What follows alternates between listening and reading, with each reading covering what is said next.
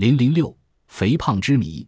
医学家们把超过标准体重百分之十五的人称为肥胖者，普遍认为肥胖不利于健康，所以俗话说：“千金难买老来瘦，衣带变长，寿命变短。”有统计表明，如果超过正常体重八至十公斤，其中将有百分之二十至二十五的人要减少寿命；如果超过二十公斤，大约有百分之五十的人减少寿命。如果一个人超重百分之二十至三十，那么他将减少寿命四年。更有人认为，四十至四十五岁体重增加一磅，死亡率增加百分之一。肥胖男子的死亡率比正常体重的男子要高百分之八十，低于正常体重的人死亡率最低。因为肥胖增加心脏的负担，大腹便便，膈肌活动不好，影响呼吸功能，肥肠满肚。容易出现便秘、骨肠和痔疮，后肢不利于皮肤散热，因而出汗增多，消耗体力。高血压、糖尿病、动脉硬化、冠心病等也容易在肥胖的基石处上发展。然而，一九八二年五月二十日，《健康报》刊载一篇文章说，美国老年学家、国家老年问题研究所所长恩德烈斯教授对六百万人进行了四十次调查。发现加利福尼亚州七十七岁的老年人，体重超过标准体重百分之十至二十的死亡率最低。在芝加哥的一次调查表明，寿命最长的是那些超过正常体重百分之二十五至三十的人。认为肥胖并不损害健康的人说，胖人比瘦人更经得起疾病的消耗，更能忍受对癌症等疾病的化学疗法。美国明尼苏达大学教授基斯博士以欧。美、日等国一万两千人为对象，分析了过去二十年间的数据，得出了只要不是高血压、肥胖并无害处的结论。所以，大家大可不必为胖一点或瘦一点而忧心忡忡、大伤脑筋。然而，过度肥胖无论从仪表上、健康上或工作上都十分不妙，所以引起人们的重视。当今世界，肥胖已成了不少西方国家的社会病。据德国营养协会报告，百分之五十五的德国妇女和百分之四十七的德国男子患肥胖症。为了研究肥胖的秘密，日本等国成立了专门的肥胖研究会。英国的约翰·利贝公司还出版了《国际肥胖杂志》，这是当今世界上唯一的专门研究肥胖的杂志。到现在为止，已召开五次国际肥胖会议，研究和探讨肥胖的秘密。那么，肥胖的原因到底是什么呢？对绝大多数肥胖者来说，真正的原因正是吃的太多而活动太少。现在世界上最胖的人是奥地利的阿尔伯特·佩尔尼奇，他出生于格拉茨城的格拉特科恩，今年三十岁，体重三百九十九公斤，打破了世界胖人的最高纪录，所以被英国圭内斯出版社列入《世界奇闻》一书。他坐的椅子用坚实木料特制而成，重达一百公斤，坐板有一米多宽。他坐在椅上睡觉，如果躺倒就无法再坐起来。他住在二楼，为了从楼下爬到楼上需要四个小时。阿尔伯特的食量大得惊人，每天早餐他要吃八只大面包、一公斤可乐，外加香肠和奶酪等辅助食品。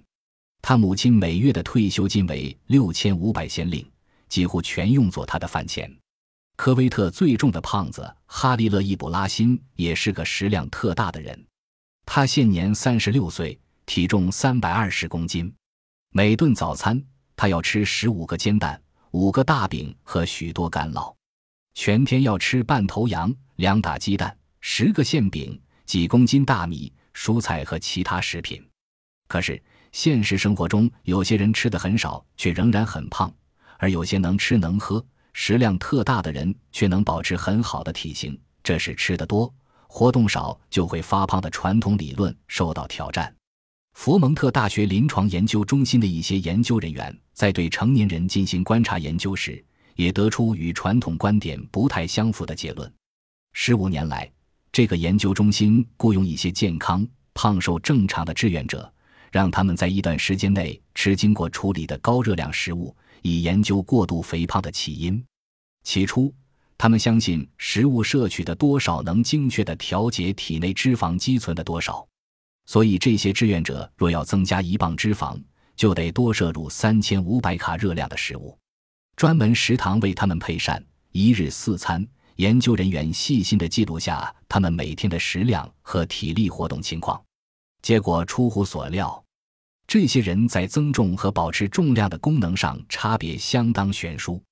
一些吃得多、增重快、被称为容易吸收的人，很快就变得像常见的那种肥胖症病人；相反，其他人为了增重就得加大食量。有些人为了胖一点，甚至把每天的热量摄入增至六千至八千卡，远远超过正常摄入量。根据这种情况，研究者认为，瘦人的新陈代谢系统能自动调节他们所摄入的热量变化。当这些人吃得过多时，新陈代谢系统就加快速度，从而烧掉多余的热量。但是，这个新陈代谢系统也能以相反的方式起作用。有人为了减肥而减少热量的摄入，但他们的新陈代谢频率也随之减慢，把这较少的热量全部转为燃料，限制饮食的计划也随之告吹。一些肥胖者有在超热量面前新陈代谢系统不能启动的毛病，从而可能使所有热量转化为脂肪积存在体内。为了检验这个推测，他们找来一组胖子和一组瘦子做实验。给每人每天一千卡的超热量饮食，结果瘦子组的静止新陈代谢率增高，而胖子组却没有变化。瘦人烧掉了许多过剩的热量，胖人却把超热量转化成脂肪。决定胖瘦的另一个因素是遗传基因，因为不同的人在诞生时体内的脂肪细胞数是不同的。婴儿期以后，脂肪细胞数目一般不再增加，所以。体内脂肪细胞多的人，成年后发胖的可能性就大。另外，英国伦敦圣乔治医院的米斯道克等人发现，人体内有两种脂肪细胞，一种是使人肥胖的数量较多的白色脂肪细胞，另一种是利用人体剩余热量保持体温、数量较少的棕色脂肪细胞。胖子身上前者较多，后者甚少。这就使得该利用的剩余热量利用不了，被白色细胞吸收变成脂肪，增加了体重。某些肥胖者把摄入的超能量转化为脂肪，也主要是遗传基因。这可以追溯到我们的祖先，他们在连年灾荒的恶劣条件下得以生存，可能靠在食物充足的年景体内积存脂肪的功能。但是到了吃喝不愁的今天。他们中的百分之八十变成了肥胖人。美国卫生研究所的科技人员把一种叫诺特莱克松的药喂给肥胖的小白鼠吃，果然使小白鼠减少了体重。他们认为，动物体内的内啡带有调节食欲的功能，这种药能阻滞内啡待在体内的作用。至于对人体的实用性，还有待于进一步研究证实。也有人发现，胖子体内的 ATP 酶不履行职责。本来它应该调节细胞内外钾，那平衡并使能量充分利用，不致过剩。当它渎职时，过剩的热量就变成了脂肪。英国学者也发现，体内细胞中缺乏 ATP 酶的小鼠，吃正常小鼠仅能维持生命的食物后，体重居然大大增加。因为这种酶是细胞产能过程中的催化剂，缺少这种酶，细胞产生的热量就会大大减少。大部分食物都变成脂肪。为了减肥，首先要减少食物的摄入量，因为肥胖的出现乃是每个脂肪细胞中脂肪堆积量的增多。在节食中，特别要注意的是循序渐进，节食的幅度切不可太大，否则会影响人体正常的新陈代谢。美国加利福尼亚大学医学博士罗尔·伍尔福德总结了前人减肥失败的教训，决定逐步减低摄入量。过四个月后，再按实际步骤进行。即使这样，两年仅减了六磅。其次，饮食制度的适当与否也与发胖有关。近年来，营养学家们的一系列研究证明，三餐食量的分配是很重要的。同样的食物，如果早餐吃的少，晚餐吃的多，人就发胖；如果早餐吃的多，晚餐吃的少，人就较瘦。所以。正确的吃法是：早餐饱，中餐好，晚餐少。早饭吃饱，既可使全天精神饱满，又可防止午餐、晚餐过饱而发胖。所以，减肥的人特别要注意吃好早餐。为什么有的人减少了食量，却没有达到减肥的目的呢？这是因为胖人在减食之后，往往感到疲倦而懒得运动，身体的基础代谢水平也不断降低，结果热量支出减少，脂肪堆积如故。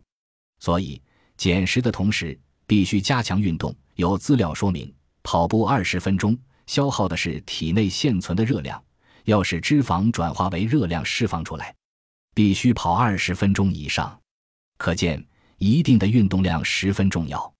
节食和运动虽然简便易行，却难以坚持，因为饥饿和疲劳常常动摇人们的信心。于是，近年来学者们试图找出一种既不影响口福，又能减少体重的途径。例如，国外研制出一种减肥脂肪，它的外形和色、香、胃与动物脂肪毫无二致。但人体却不能吸收，寻找一些减肥食物也是一个重要的方面。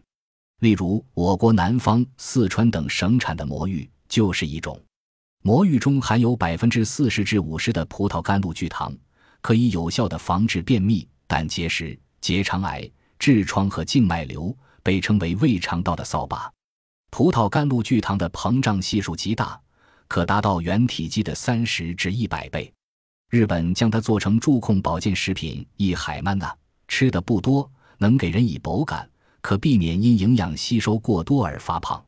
国外报纸称它是肥胖者的福音，肥胖者再不用忍饥挨饿了。此外，针灸减肥、自我暗示减肥也在试行，并在某些人身上取得了成效。美国等国的医药厂商正在研究能使体内热量充分利用而不变成脂肪的生热药。据说这种药将比其他减肥药更加优越。总之，随着科学技术的发展，人类一定能克服自身的肥胖。